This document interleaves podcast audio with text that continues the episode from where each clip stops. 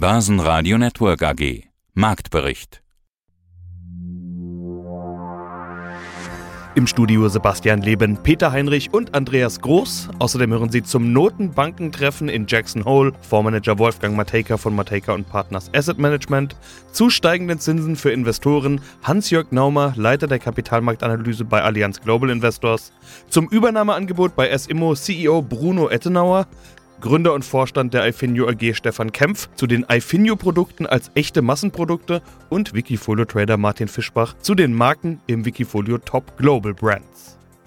Sie hören Ausschnitte aus Börsenradio-Interviews. Die vollständige Version der Interviews finden Sie auf börsenradio.de oder in der Börsenradio-App. Der Wochenstart ist nicht wirklich gelungen. Die Börsen fallen weiter. Der DAX gab am Montag minus 0,6% ab auf 12.892 Punkte. Der ATX in Wien verlor minus 1,2% auf 2.915 Punkte. Der ATX Total Return auf 6.152 Punkte. Natürlich wird nach wie vor diskutiert über Rezession und Inflation, aber der eigentliche Miesmacher dürfte nach wie vor das Notenbankentreffen im amerikanischen Jackson Hole vergangene Woche sein. Denn es stehen weiter steigende Zinsen in Aussicht. Da gehen positive Meldungen etwas unter, zum Beispiel, dass die Gasspeicher in Deutschland schneller gefüllt werden können als ursprünglich erwartet. In dieser Woche ist ein dreitägiger Gaslieferstopp angekündigt, auf den der Markt mit gewisser Sorge blickt. Passend dazu kam die Meldung, dass Uniper mehr Geld braucht und eine neue KfW-Kreditlinie über weitere 4 Milliarden Euro beantragt wurden.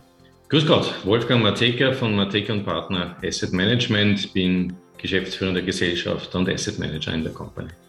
Mateka, zu Wochenstart ist, glaube ich, das Thema klar. Jackson Hole, letzte Woche sind ein paar Sätze gefallen, die dem Markt offenbar nicht so gefallen haben, den Marktteilnehmern nicht ganz so gut gefallen haben. Ihnen auch nicht. Wir haben vorhin kurz telefoniert, ich habe schon rausgehört, Sie waren jetzt auch nicht so begeistert. Nee, gar nicht. Ich glaube, diesbezüglich ist es klar, dass sich eine Gruppe Gleichgesinnter natürlich viel stärker positioniert und auch viel stärker präsentieren möchte. Das ist so, so quasi die Pfadfindervereinigung. Aber in Wirklichkeit haben ja alle, die dort Anwesenden, auch eine Verantwortung gegenüber den Wirtschaftskreisläufen und gleichzeitig ein Universum, das sich jetzt nicht aus den wirtschafts- oder historischen Notenbank-Lehrbüchern eins zu eins ableiten lässt. Nämlich die Energiepreisentwicklung der vergangenen Monate bis Jahre ist ein Faktor, der in das Zins- und Inflationsgefüge ganz massiv hineingreift. Und den jetzt pauschal mit historischen, konjunkturrelativ bedingten Inflationsentwicklungen parallel zu setzen, setzt natürlich schon einen gewissen Risikobedarf voraus, den man beglücken möchte. Und das ist der Wirtschaftsraum nicht bereit zu tun. Daher ist die Annahme der Aussagen hier höheres Momentum zuzuweisen natürlich von einer gewissen Furcht dominiert. Na gut, also ich meine, die Notenbank hat ja einen Job und der heißt Preisstabilität, dass die sich ganz auf die Inflation mhm. konzentrieren, ist ja eigentlich ihr Job. Also man kann ja sagen, macht die Notenbank da ja, ja, nicht ihren Job. In den USA ist ja noch ein bisschen mhm. anders. In den USA schauen mhm. die natürlich auch noch auf die Konjunktur, auf den Arbeitsmarkt. Aber das Kernthema einer Notenbank ist ja eigentlich Inflation. Also muss man doch eigentlich sagen, die Notenbank macht doch eigentlich nur ihren Job. Müsste man ja fast sogar loben. Naja, sollte man. Aber ein Segler, der der beste Segler der Welt ist, wird wahrscheinlich in einem Formel-1-Auto auch nicht so ganz glücklich daherkommen, auch wenn er sagt, ich bin der Schnellste. Es sind die darunterliegenden Grundlagen unterschiedlich. Denn Inflation zu bekämpfen ist ein hehres Ziel. Das ist das Wichtigste schlechthin. Nur, das kannst du nur dann, wenn du Einfluss nehmen kannst. Und das kann die Notenbank derzeit mit ihren Zinsen nicht. Denn die Preisspirale beim Energiepreis ist ganz anderen Methoden und Ursachen ausgeliefert als einer Zinsalternative.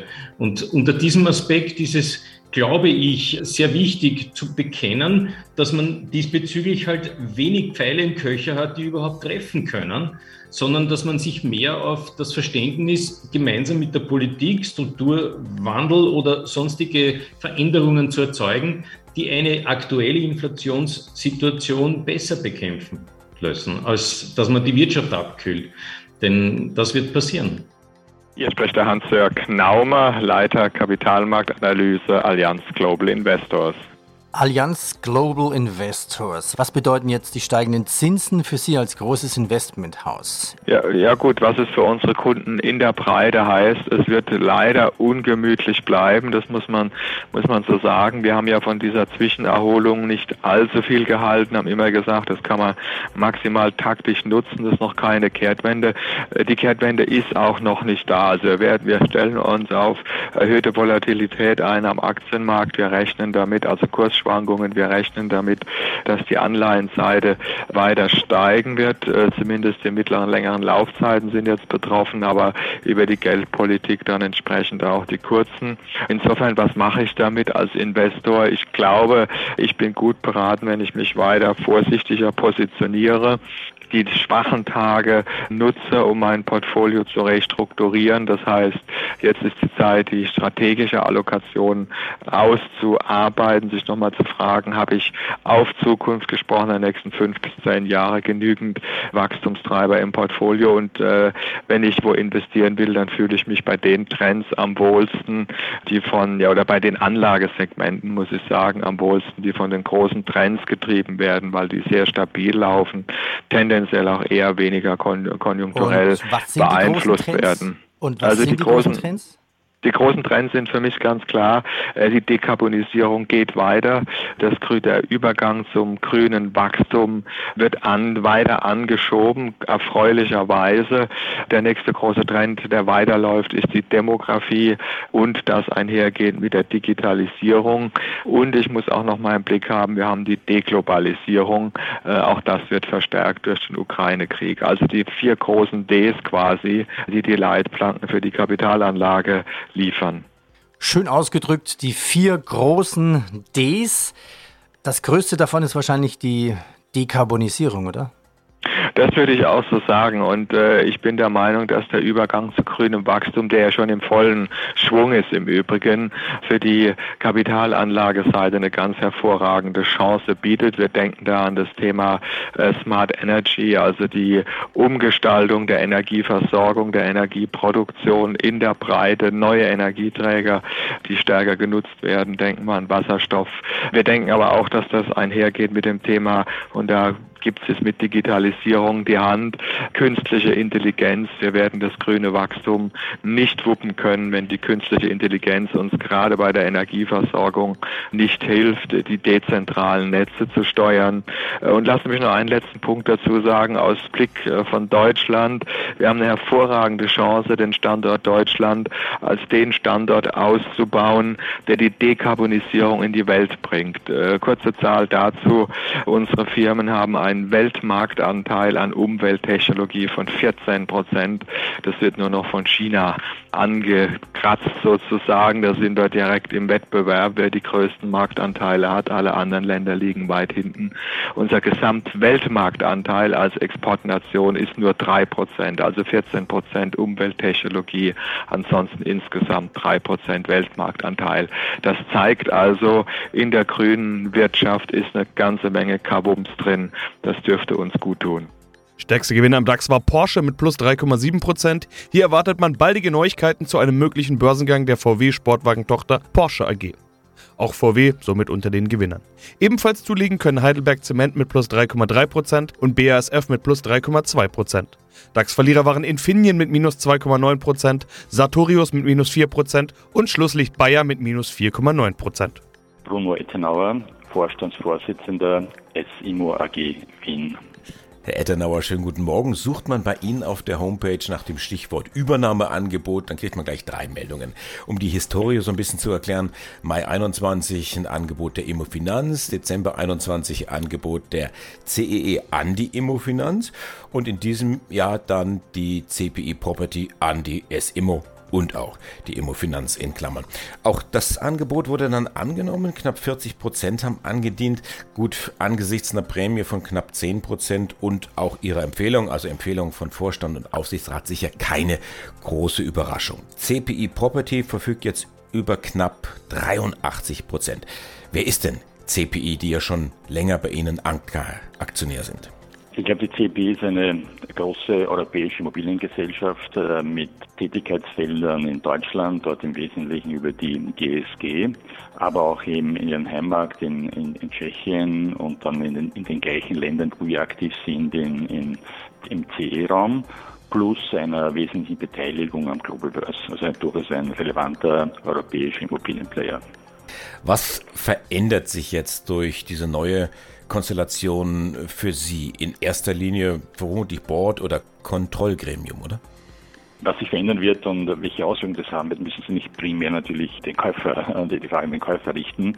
Was wir gesehen haben, ist natürlich, wenn jemand über 80 Prozent der Stimmrechte eines Unternehmens besitzt, das natürlich auch entsprechend vertreten sein möchte und das hat er eben mit äh, seinem Antrag äh, auf Neufestsetzung äh, oder Neufestlegung der Gremien, sprich des Aufsichtsrates der SIMO AG auch gemacht und die entsprechende Hauptversammlung wird am 6.9. eben stattfinden.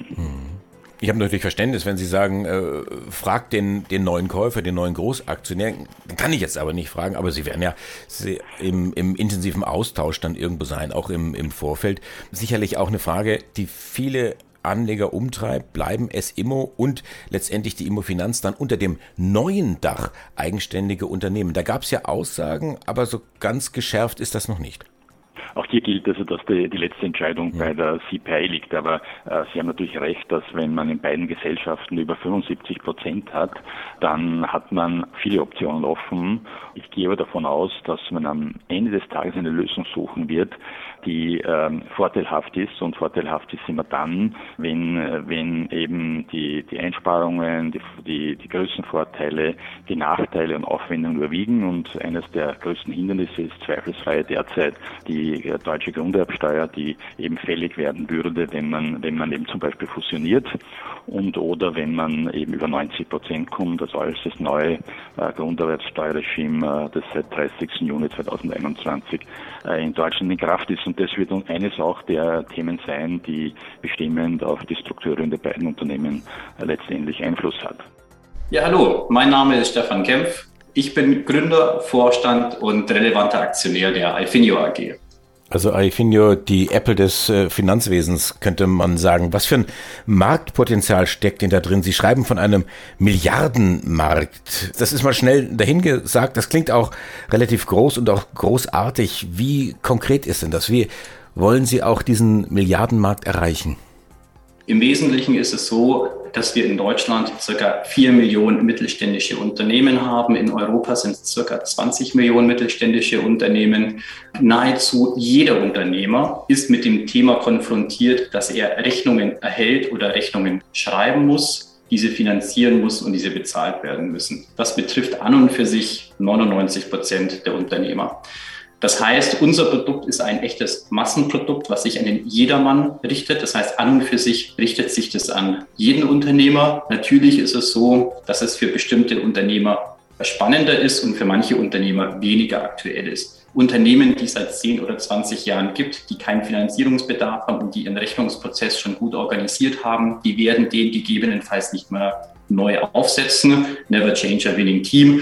Aber gerade neue Unternehmer, die die beste Möglichkeit im Markt suchen, dieses Thema langfristig optimal zu lösen. Die werden zum Beispiel auf uns stoßen.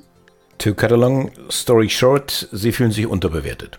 Ich habe noch nie einen CEO gehört, äh, der gesagt hat, seine Aktie ist überbewertet. Aber Sie haben wahrscheinlich in der aktuellen Situation noch mehr Recht wie sonst auch.